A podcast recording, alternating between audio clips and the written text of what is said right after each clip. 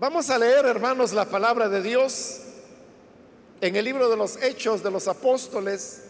Busquemos el capítulo número 9.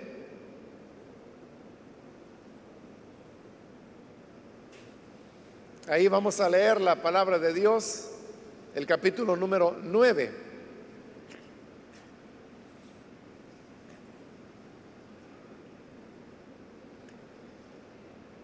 La palabra de Dios nos dice en el libro de los Hechos de los Apóstoles, capítulo 9 y versículo 10. Había entonces en Damasco un discípulo llamado Ananías, a quien el Señor dijo en visión, Ananías. Y él respondió, heme aquí, Señor. Y el Señor le dijo, levántate y ve a la calle que se llama derecha y busca en casa de Judas a uno llamado Saulo de Tarso, porque he aquí, él ora y ha visto en visión a un varón llamado Ananías que entra y le pone las manos encima para que recobre la vista. Entonces Ananías respondió, Señor, he oído de muchos acerca de este hombre, cuántos males ha hecho a tus santos en Jerusalén y aún aquí tiene autoridad de los principales sacerdotes para prender a todos los que invocan tu nombre. El Señor le dijo, ve, porque instrumento escogido me es este para llevar mi nombre en presencia de los gentiles y de reyes y de los hijos de Israel. Porque yo le mostraré cuánto le es necesario padecer por mi nombre. Amén. Hasta ahí dejamos la lectura. Pueden tomar sus asientos, por favor.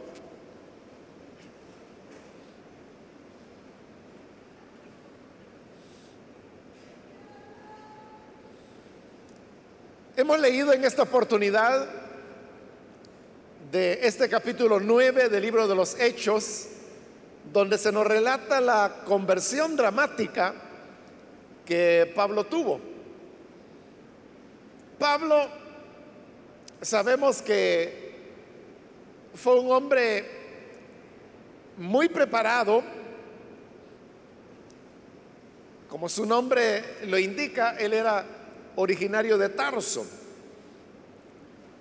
Pero por alguna razón, o más bien era porque su familia tenía los recursos suficientes, lograron enviarlo a Jerusalén para que ahí él cursara sus estudios religiosos. Él se estaba preparando para ser un rabino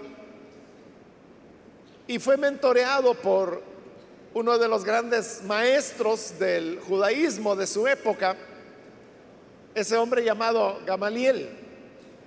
Pero precisamente porque Saulo estaba en la ciudad de Jerusalén estudiando, es donde él se entera acerca del movimiento de Jesús y de cómo este hombre había desafiado las ideas tradicionales que se tenían acerca del templo, acerca de la ley misma, acerca de la manera de obtener perdón de pecados. Y siendo Saulo de, la escuela de los fariseos, pues seguramente así era, ¿no? Él compartía eh, la apreciación que los fariseos tenían de Jesús. Y para ellos Jesús era un blasfemo que siendo hombre se hacía pasar por Dios y que había arrastrado a miles de personas hacia un alejamiento del judaísmo tal como ellos lo conocían. Además Jesús había pasado por alto todos los ceremoniales y las leyes referentes a la, a la pureza, las tradiciones de los ancianos las había también anulado.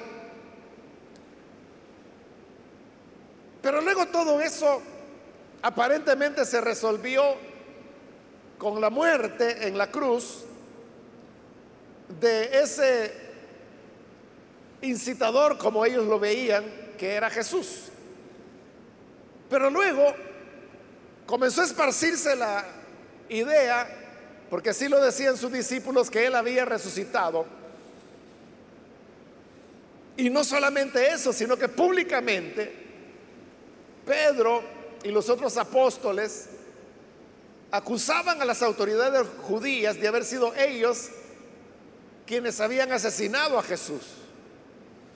Y este elemento comenzó a esparcirse entre el pueblo y las personas estaban creyendo por millares.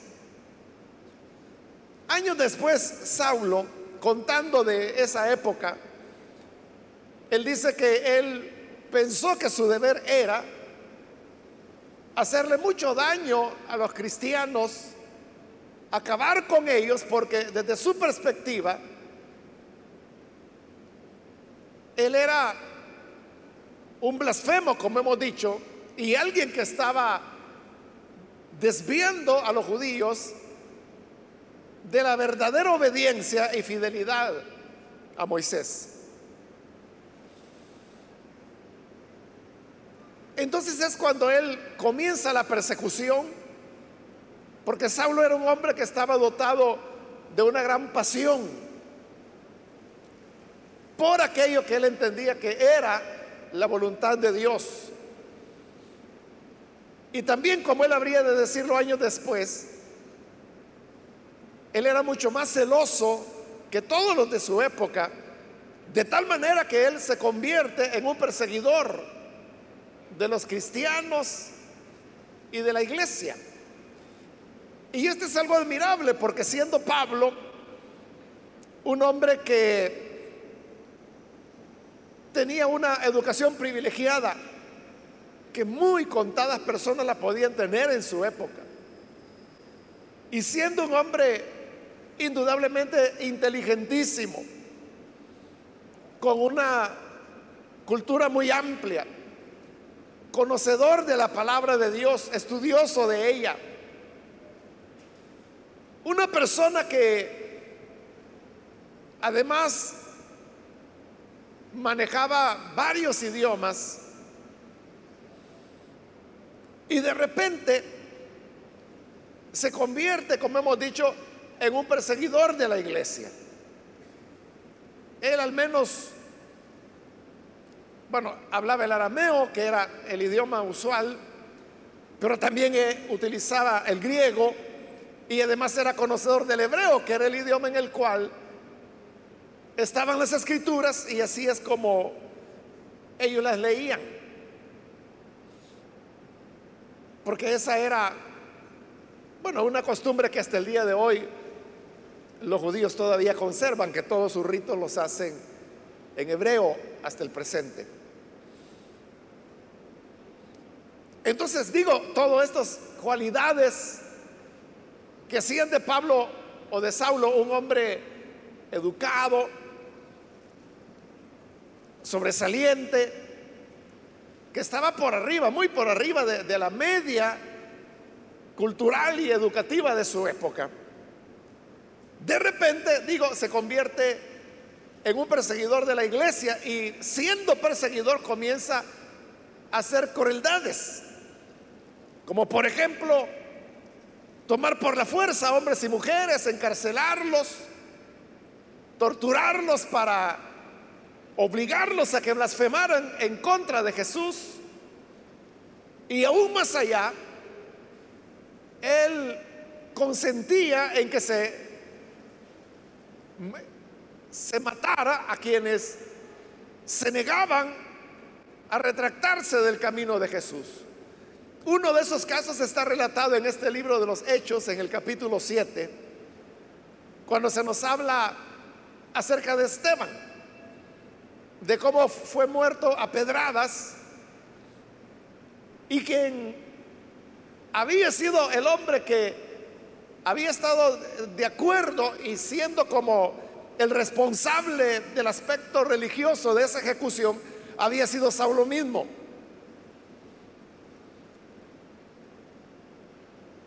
Esto significa, hermanos, que cualquier persona puede comenzar a hacer actos que van en contra del respeto a las personas, el respeto a la vida, la compasión, porque Saulo no había tenido un hogar disfuncional, tampoco había pertenecido a una condición social en la cual él hubiera sufrido humillaciones, maltrato, marginación, pobreza. No era así. Tampoco tenía una mente psicótica. E, él no tenía ningún tipo de perturbación mental. Entonces, si no tenía nada de eso, ¿por qué es que él había llegado incluso al punto de quitar la vida a otras personas? Él lo hacía precisamente porque esa era su convicción mental. De acuerdo a la, formación, a la tradición, a su religión, él había llegado a entender que esa era la manera correcta de actuar. Obviamente que no era la manera correcta de actuar, pero tampoco era esa la voluntad de Dios, pero Saulo pensaba que sí. Como le digo, años después él habría de decir que él pensaba que al perseguir a la iglesia y destruir a los cristianos, él lo que estaba haciendo era agradar a Dios. Esa era su convicción. Y bajo esa condición es que actuaba. Hemos dicho que él tenía acceso a las escrituras porque se estaba formando para eso, para ser un maestro de las escrituras.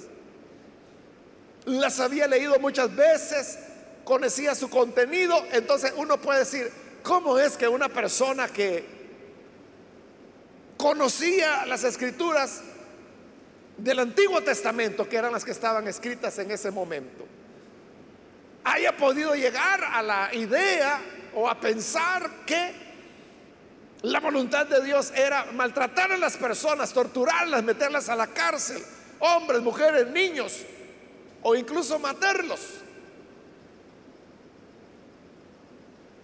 Pero eso era así por las ideas que él había recibido y que se le habían inculcado.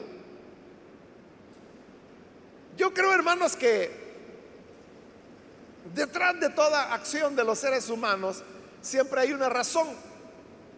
Y cuando uno conoce esas razones, uno llega a entender por qué las personas hacen lo que hacen aunque eso no significa que uno apruebe lo que hacen. Lo que estoy diciendo es que uno puede llegar a, entenderlo. Y cuando ocurren cosas en, la vida que uno dice, bueno, esa es una barbaridad, ¿cómo pudo esta persona hacer tal o cual cosa? O sea, para uno es incomprensible.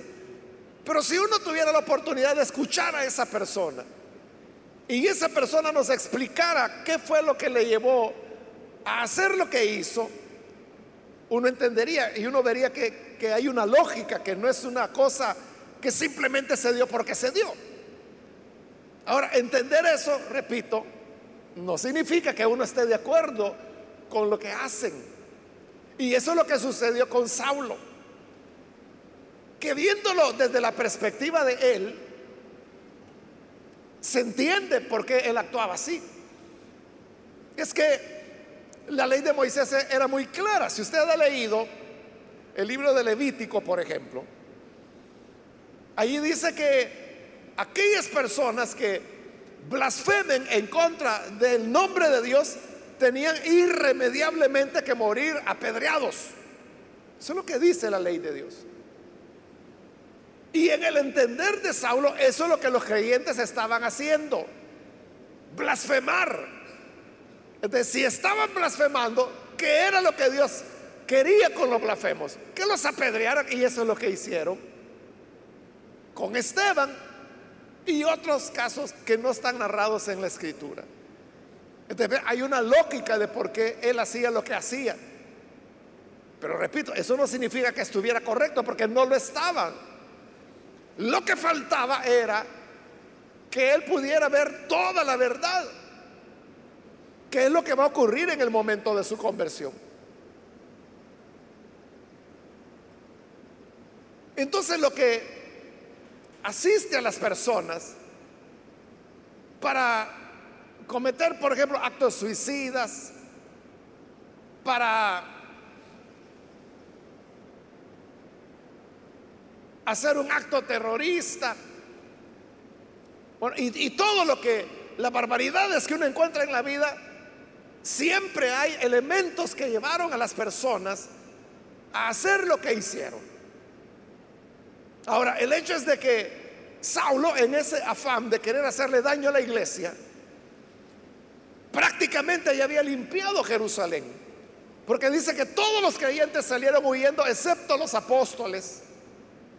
Allí a Saulo, por decirlo así, había expulsado a los creyentes de Jerusalén.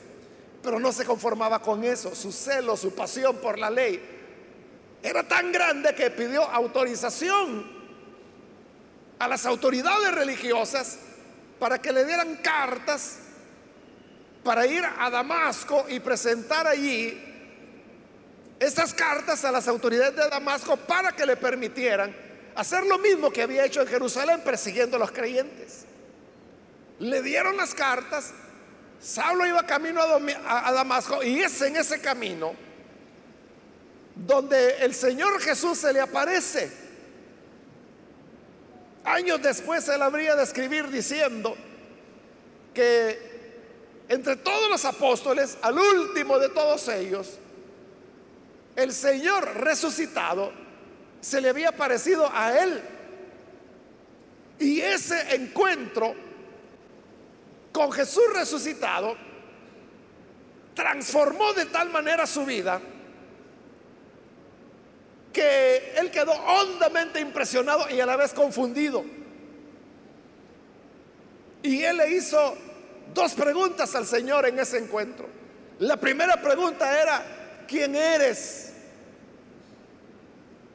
Y la otra pregunta fue, ¿qué quieres que haga? Y en ese momento el Señor solo le dijo, mira, sigue caminando, entra a Damasco. Y ahí espera, ahí se te va a decir lo que tienes que hacer. Pero él estaba ciego, había quedado ciego después de haber visto la gloria del Señor que se había parecido resucitado. Lo conducen de la mano, entra a Damasco y él se encierra en una casa. Dice que era la casa de un hombre llamado Judas, que quedaba sobre la calle llamada derecha. Y ahí él se encerró. Y nos dice la escritura que durante tres días no comió y tampoco bebió agua. Porque él estaba sumamente impresionado, avergonzado, humillado delante de Dios. Porque esa voz que le había hablado le había dicho, ¿por qué me persigues? Él se dio cuenta que no estaba batallando contra los creyentes o la iglesia o seres humanos, sino que era contra el Señor. Y ahí permaneció orando. Cerca había un hermano, un creyente, que se llamaba Ananías. Y el Señor le habló y al hablar le dijo, mira, ve a la casa de Judas, la cual está ubicada sobre la calle derecha, y ahí vas a encontrar a un hombre llamado Saulo, el cual está orando. Y orando, él ha tenido una visión donde ha visto que tú llegas, oras por él para recobrar la vista. Cuando Ananías oyó el nombre de Saulo de Tarso y que había que ir a orar por él. Entonces Ananías se resiste y él no quiere ir, a pesar que es Dios quien le está hablando. Y le dice al Señor las palabras que encontramos ahí en el versículo 13.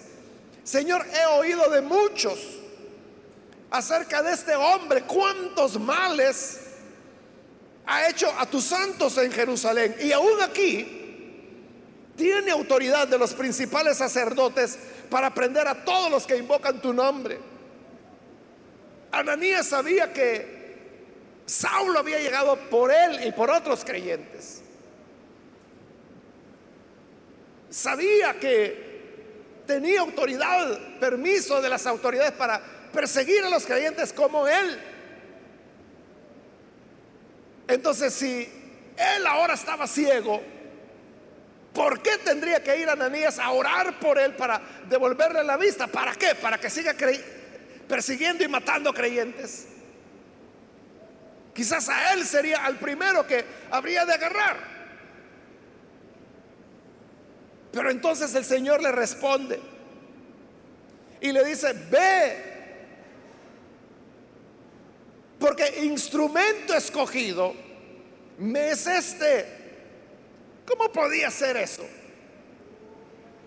Que el hombre que había sido un perseguidor, un torturador, un encarcelador, un asesino, Ahora Dios está diciendo que es instrumento elegido de Él. Pero es lo que Dios está diciendo. Instrumento escogido para llevar mi nombre en presencia de los gentiles y de reyes y de los hijos de Israel. Porque yo le mostraré cuánto le es necesario padecer por mi nombre. Eso parecía algo difícil de creer. Nosotros, hermanos, que sabemos quién fue Saulo y qué hizo después, que se convierte en apóstol de Jesucristo. Pues la historia no nos extraña, ¿no? Pero si uno se pone en el lugar de Ananías, realmente era difícil aceptar lo que el Señor estaba diciendo ahora y que ese hombre que era un malvado, ahora Dios está diciendo que es un instrumento escogido de Él y que va a llevar su nombre si lo que ha hecho es combatir el nombre del Señor. Y lo ha hecho a fuerza de maltratos, de persecución, de cárcel, de torturas y de asesinatos. Pero esto, hermanos, que está ocurriendo ahí, nos deja ver lo que es el, poder de Dios y el poder que la conversión tiene para transformar a las personas. La fe en el Señor, el arrepentimiento y el nuevo nacimiento hace que los seres humanos como la escritura lo afirma, se conviertan en una nueva criatura. Son hechos totalmente nuevos, totalmente transformados.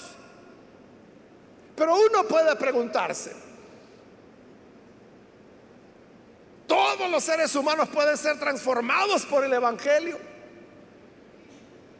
¿O será que hay algunos que son tan malos que no, que ya no tienen remedio? y que ahí ni, ni la gracia de Dios puede operar sobre ellos. ¿Hay un límite o no hay límite?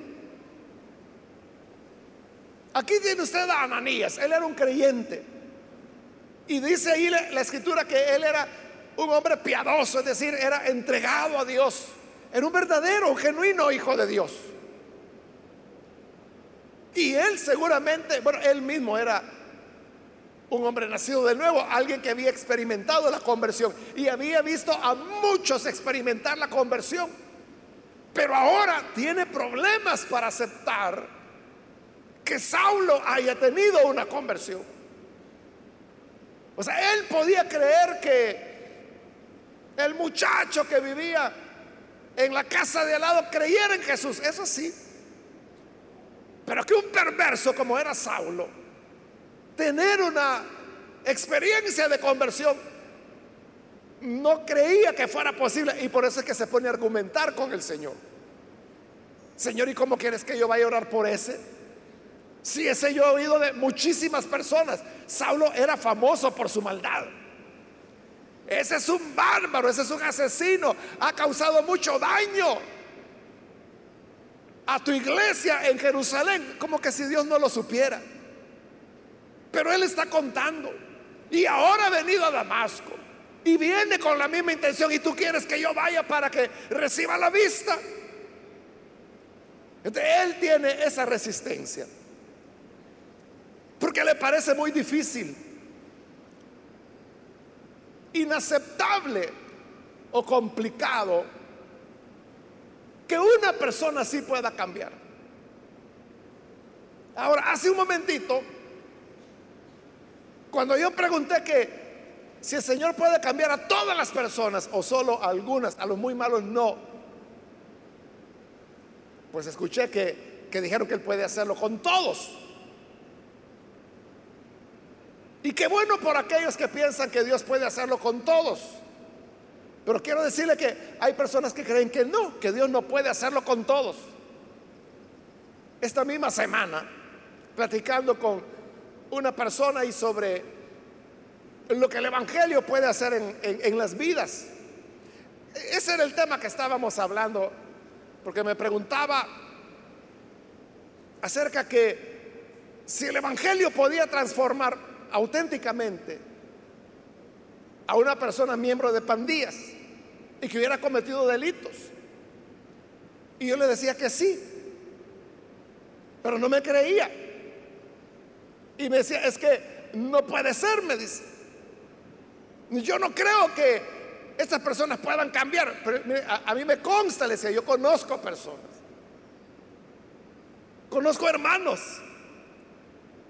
y desde hace años, nueve años, que tuvieron una experiencia de conversión, eran miembros activos de pandillas, algunos de ellos cabecillas, ¿no? Y tuvieron una experiencia de conversión y comenzaron a venir a la iglesia. Y hablo de nueve años porque ese es el recuerdo más lejano, digamos, que yo tengo. Y están aquí todavía los hermanos. Ya, son líderes, algunos de ellos son supervisores, trabajan, su vida realmente cambió. Es decir, no es una cuestión de que lo usan solamente como una manera para salir de la pandilla o para escapar del acoso de la policía. Que tampoco es cierto, ¿verdad? Porque la policía no va a andar creyendo de que porque ya es creyente, ya su vida cambió. Ahí está lo que le digo. No todas las personas creen que Dios es capaz de cambiar aún aquellos que han cometido los peores hechos. Y no necesariamente, hermanos, me refiero a miembros de pandillas, pueden ser personas que están involucrados con el narcotráfico y que también matan, o aquellos que matan, pero lo hacen por cuestiones domésticas algunos crímenes pasionales, como se le llama cuando un hombre arrastrado por los celos mata a una mujer, por ejemplo. Se cree, hermanos, bueno, según los estudios que se han hecho, ¿no? que en el país alrededor del 50% de los asesinatos que, que, ocurren, que hoy otra vez estamos en 14 por día, ¿no? Había bajado ya por varios meses, pero hoy ha vuelto a subir en las últimas semanas, de las vacaciones para acá.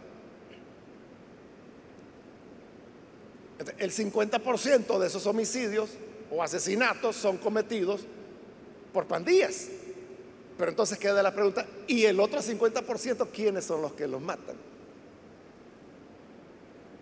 Entonces, vea, el problema no solamente es de las pandillas. Es decir,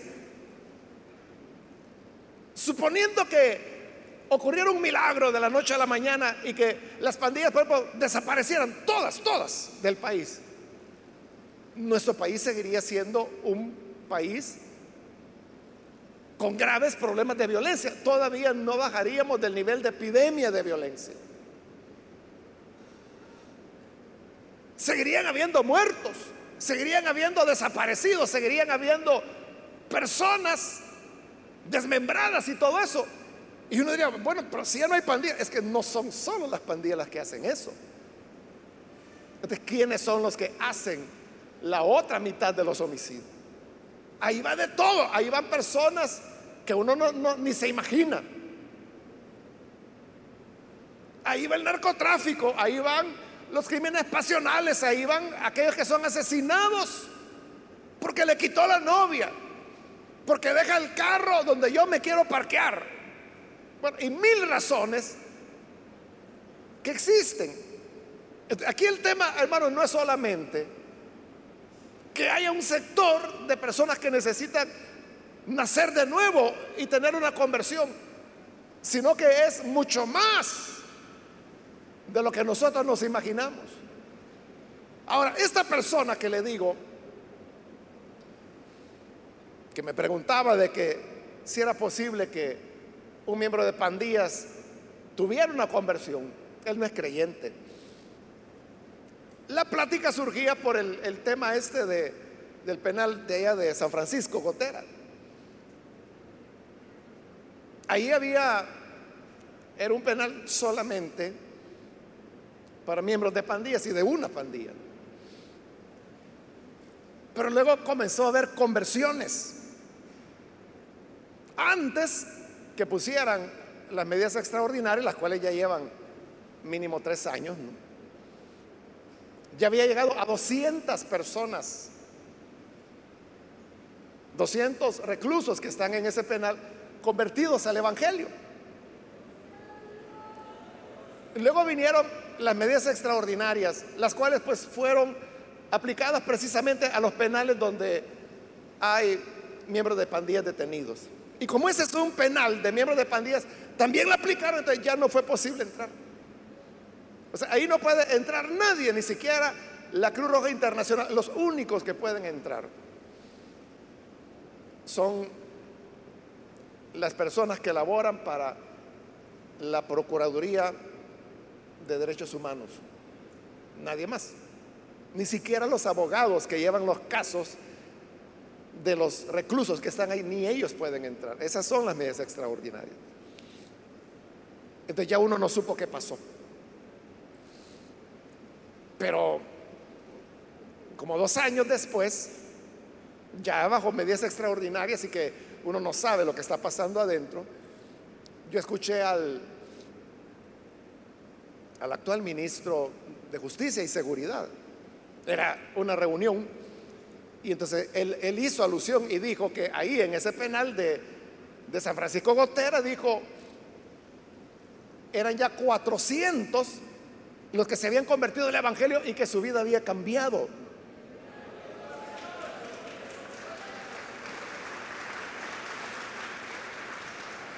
Y Obviamente él no, es nada religioso, ni es un pastor ni nada, es el ministro de, justicia. Y como yo estaba en esa reunión, recuerdo que él dijo, y ahí está el pastor Vega, dijo, el cual lo puede confirmar. Y yo que lo voy a andar confirmando si nadie puede entrar ahí. Allí es donde yo me enteré que el número había crecido aún más. Pero eso le digo fue hace un par de años quizás. Bueno, el tiempo ha seguido pasando. Y me parece que fue a principios de este año, sí, así fue, este año fue, es decir, hace muy poco, ¿no? Que un periodista de un medio digital que le había dado seguimiento a, lo que ocurría ahí en ese penal, donde estaban las ovejas, porque así le llaman en el ambiente de las pandillas al creyente, el que se convierte a Cristo, ellos le llaman oveja. él le ha dado seguimiento y a saber cómo le dan permiso de ingresar al penal. E ingresó. Y hoy lo que resulta es que todos los 1.300 reclusos que hay en el penal de San Francisco de Gotera, todos son ovejas ahora, todos son creyentes.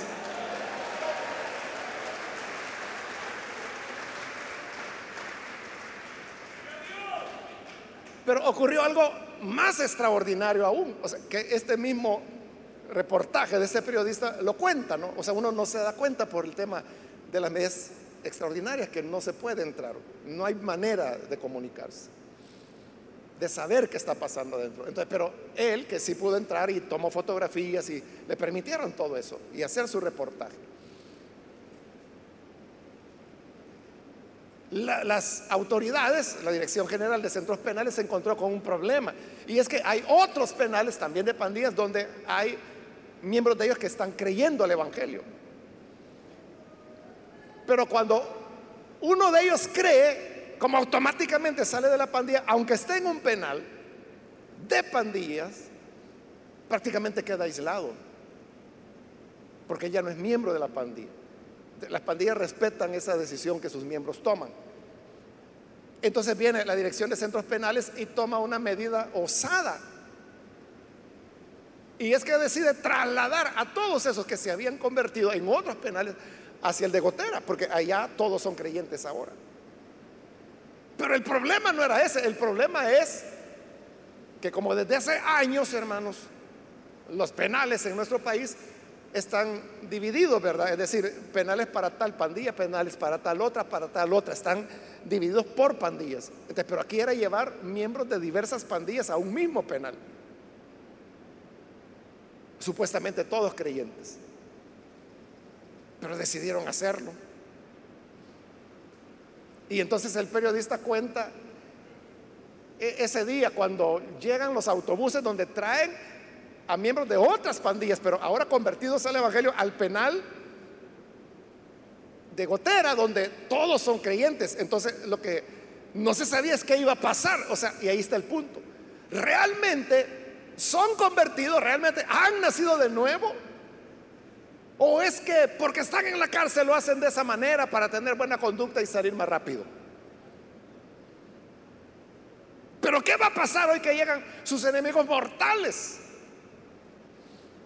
Pues el periodista narra que cuando abrieron las puertas y entraron los otros de, pandillas contrarias, lo que hicieron en el penal de Gondar es que se pusieron a cantar, a cantar himnos cristianos y a decirles bienvenidos. Y cuando entraron, comenzaron a abrazarlos. Y dice el periodista que él se sorprendió porque se trataban entre hermanos. Y él decía, hermanos, bienvenidos. Y él que ha investigado mucho ese tema, que por cierto acaba de ganar un, premio con un libro que ha escrito precisamente sobre el tema de, de pandillas. Se quedó asustado, es muy conocedor del tema. Entonces, ¿cómo es que al contrario al de otra pandilla lo recibe como hermano? Y, la cosa es que ese día hicieron un gran culto, un cultazo de bienvenida a los hermanos que habían llegado de otros penales. Hermanos, no ha habido nada de violencia. Este, este periodista, bueno, yo, yo lo conozco, he tenido oportunidad de platicar varias veces con él. Y él a mí me ha dicho muy, muy, muy honestamente, mire, yo soy ateo, me dice. Yo no creo en Dios, me dice. Él me habló pues de su familia, cómo era su origen y cómo él había llegado a esa decisión. Pero me dice, o sea, yo, entiendo, me dice, por ejemplo, el trabajo que usted hace y lo ve muy bien. Entonces, eso, eso mismo dice él en ese reportaje. Bueno, ahí ya no se declara ateo, ya dio un paso. Hoy se declara agnóstico. El ateo es el que dice no hay Dios. El agnóstico es el que dice no sé si hay Dios. Ya va caminando. Entonces, él dice eso, y ese es al final ya de su de ese artículo que publicó.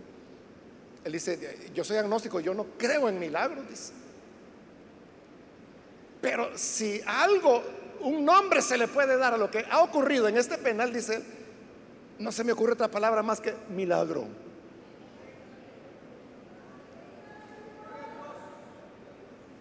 De ese tema era que estábamos hablando con la persona que le digo. Y esta persona me dice, no, es que no puede ser, me dice. Lo que va a pasar, me dice, que cuando estos salgan, van a, volver a delinquir. Y le dice, mire, yo no tengo duda, le digo, de que de esos 1300 que hoy se han convertido, todos son creyentes ahí. Y todos los días hacen culto. Y se predican entre ellos porque como no dejan entrar a nadie, ellos mismos se están predicando. Yo no dudo, le digo, de que al salir, varios o muchos de ellos sean tentados y vuelvan a los mismos caminos. Sobre todo, pues, cuando se enfrentan ante una sociedad que qué oportunidad les va a dar. ¿Qué, ¿Qué, pueden hacer esos jóvenes cuando salgan de cumplir una pena de 15, 20 años? ¿Quién les va a dar trabajo? ¿Y cómo van a sobrevivir? Tienen familia. Muchos de ellos están casados o acompañados, tienen hijos, a los cuales no han visto desde hace tres años, no que pusieron las medidas extraordinarias, lo cual es inhumano en contra de los derechos humanos, contrario a la constitución, pero bien, ahí está. Entonces, yo digo, muchos de ellos puede ser que retrocedan. Entonces digo, bueno, si no hay trabajo, no hay manera de sobrevivir, pues estoy mejor dentro de la pandilla, ¿no? Y ahí por lo menos gano lo que necesito para que mis hijos coman. Pero yo creo que los que harían eso serían los menos. O sea, calcular en porcentajes, decir números, uno no puede, ¿no? Pero yo creo que la mayor parte se va a mantener firme en su fe. Entonces, el gran reto, digamos, para nosotros que como iglesia es, ¿qué hacemos con estas personas? Porque están saliendo ya. Algunos de ellos están cumpliendo penas y están saliendo. ¿Y qué, qué hacemos con ellos? Un tema que yo he hablado con nuestro pastor de lo que es el ministerio en los penales, ¿no? Los penales para Cristo se llama nuestro ministerio en los penales. Entonces yo he hablado con él y le dije, mire, ¿qué se puede hacer por esta, esta gente?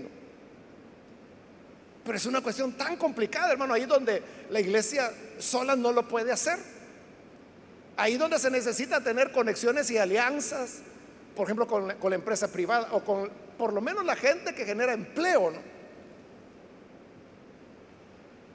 Lo cual en nuestro país es, bueno, yo solo sé de dos empresas que hacen eso. Y las dos están saturadas ya que ya no pueden aceptar más personas que salieron de las pandillas, se convirtieron y necesitan trabajar. Y nadie les da trabajo, solo esas dos empresas, pero las dos hace ya como tres años toparon, ya no pueden recibir a nadie más. O sea, ya no pueden estar inflando plazas solo por ayudar a la gente. Entonces, ¿qué se hace con ellos? Y es una pregunta que no se le haya respuesta, ¿no? Muy complicada. Pero el tema que yo quiero señalar, hermanos, es es la, conversión puede cambiar a las personas o no. O sea, es capaz de transformar a estos hombres o no. Solo están fingiendo. Solo es para mientras, solo es para tener buena conducta y reducir sus penas, porque pueden hacer eso. O sea, el sistema penal de nuestro país admite eso. Para eso están los consejos criminológicos que están estudiando uno por uno cada recluso para saber si tiene mérito de reducción de pena o no. O puede ser lo contrario, que se porta muy mal y le van aumentando pena. O sea, pero yo creo que verdaderamente tienen una conversión porque muchos de ellos se convirtieron en unos penales, hoy están fuera y siguen sirviendo al Señor. Algunos de ellos son pastores, otros son líderes nuestros, supervisores. Unos tienen trabajo, otros no. Otros simplemente, como decimos así, a la rebusca, a ver de qué manera, a dónde. Alguien les da de arreglar una mesa, de arreglar una puerta, de arreglar una llave que está mal. Y así, viendo la forma de sobrevivir. Difícil, muy difícil.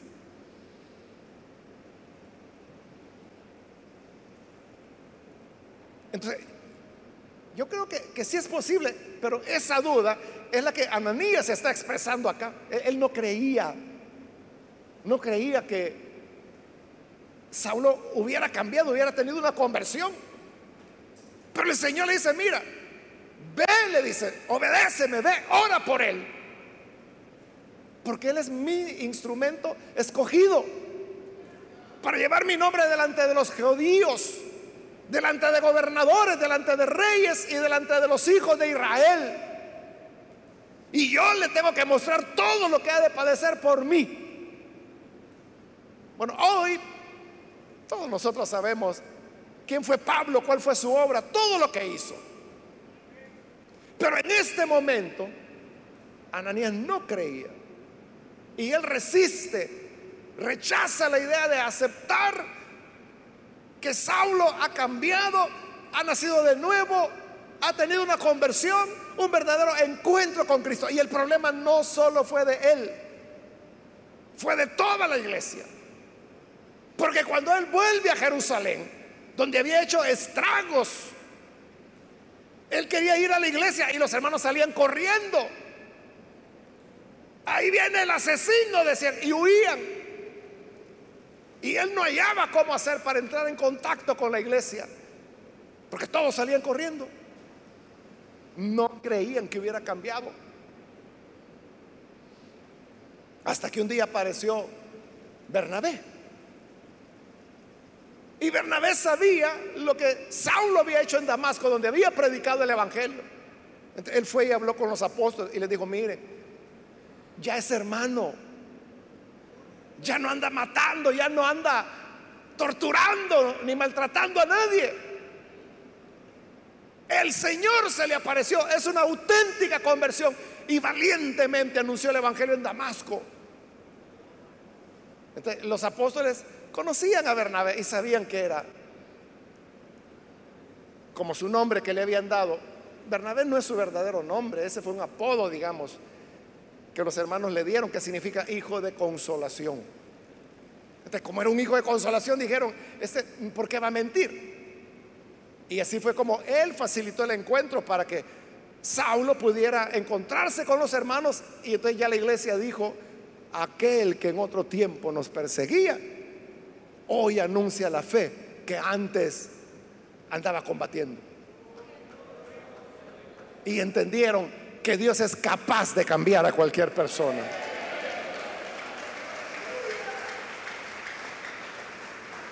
Entonces, eso, hermanos, es lo que nos motiva a continuar con estos esfuerzos de ayuno y de oración. La fe de que para Dios no hay nada imposible. Claro, usted puede decir, se necesitan conversiones masivas. Así es. Pero yo le digo, ¿acaso no es una conversión masiva la que se ha dado? En este penal con 1.300 que ahora están ya fuera de eso. Y que sus formas de ver la vida han cambiado. Que ahora temen al Señor, que ahora son hermanos en Cristo. Se trata de continuar ese esfuerzo de continuar sembrando las buenas nuevas de salvación por todos los medios posibles. Para que las personas oigan el Evangelio y que oyéndolo puedan llegar a una conversión que cambie sus vidas y al mismo tiempo les dé la oportunidad de vivir, de continuar vivos con su gente, con su familia y que estos hijos ya no puedan seguir en el ciclo de la violencia, sino que puedan ser llevados a las escuelas dominicales de las iglesias y que lleguen a ser nuevos hombres, nuevas mujeres. Con esta confianza, hermanos, de que Dios puede cambiar a todas las personas.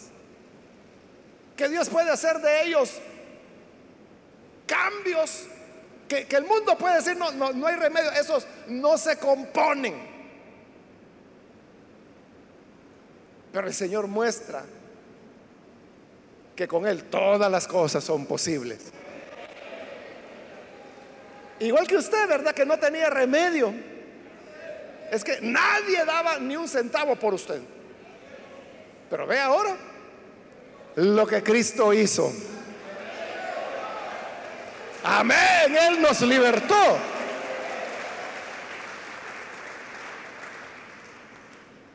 Por eso, hermanos, sigamos orando y sigamos intercediendo.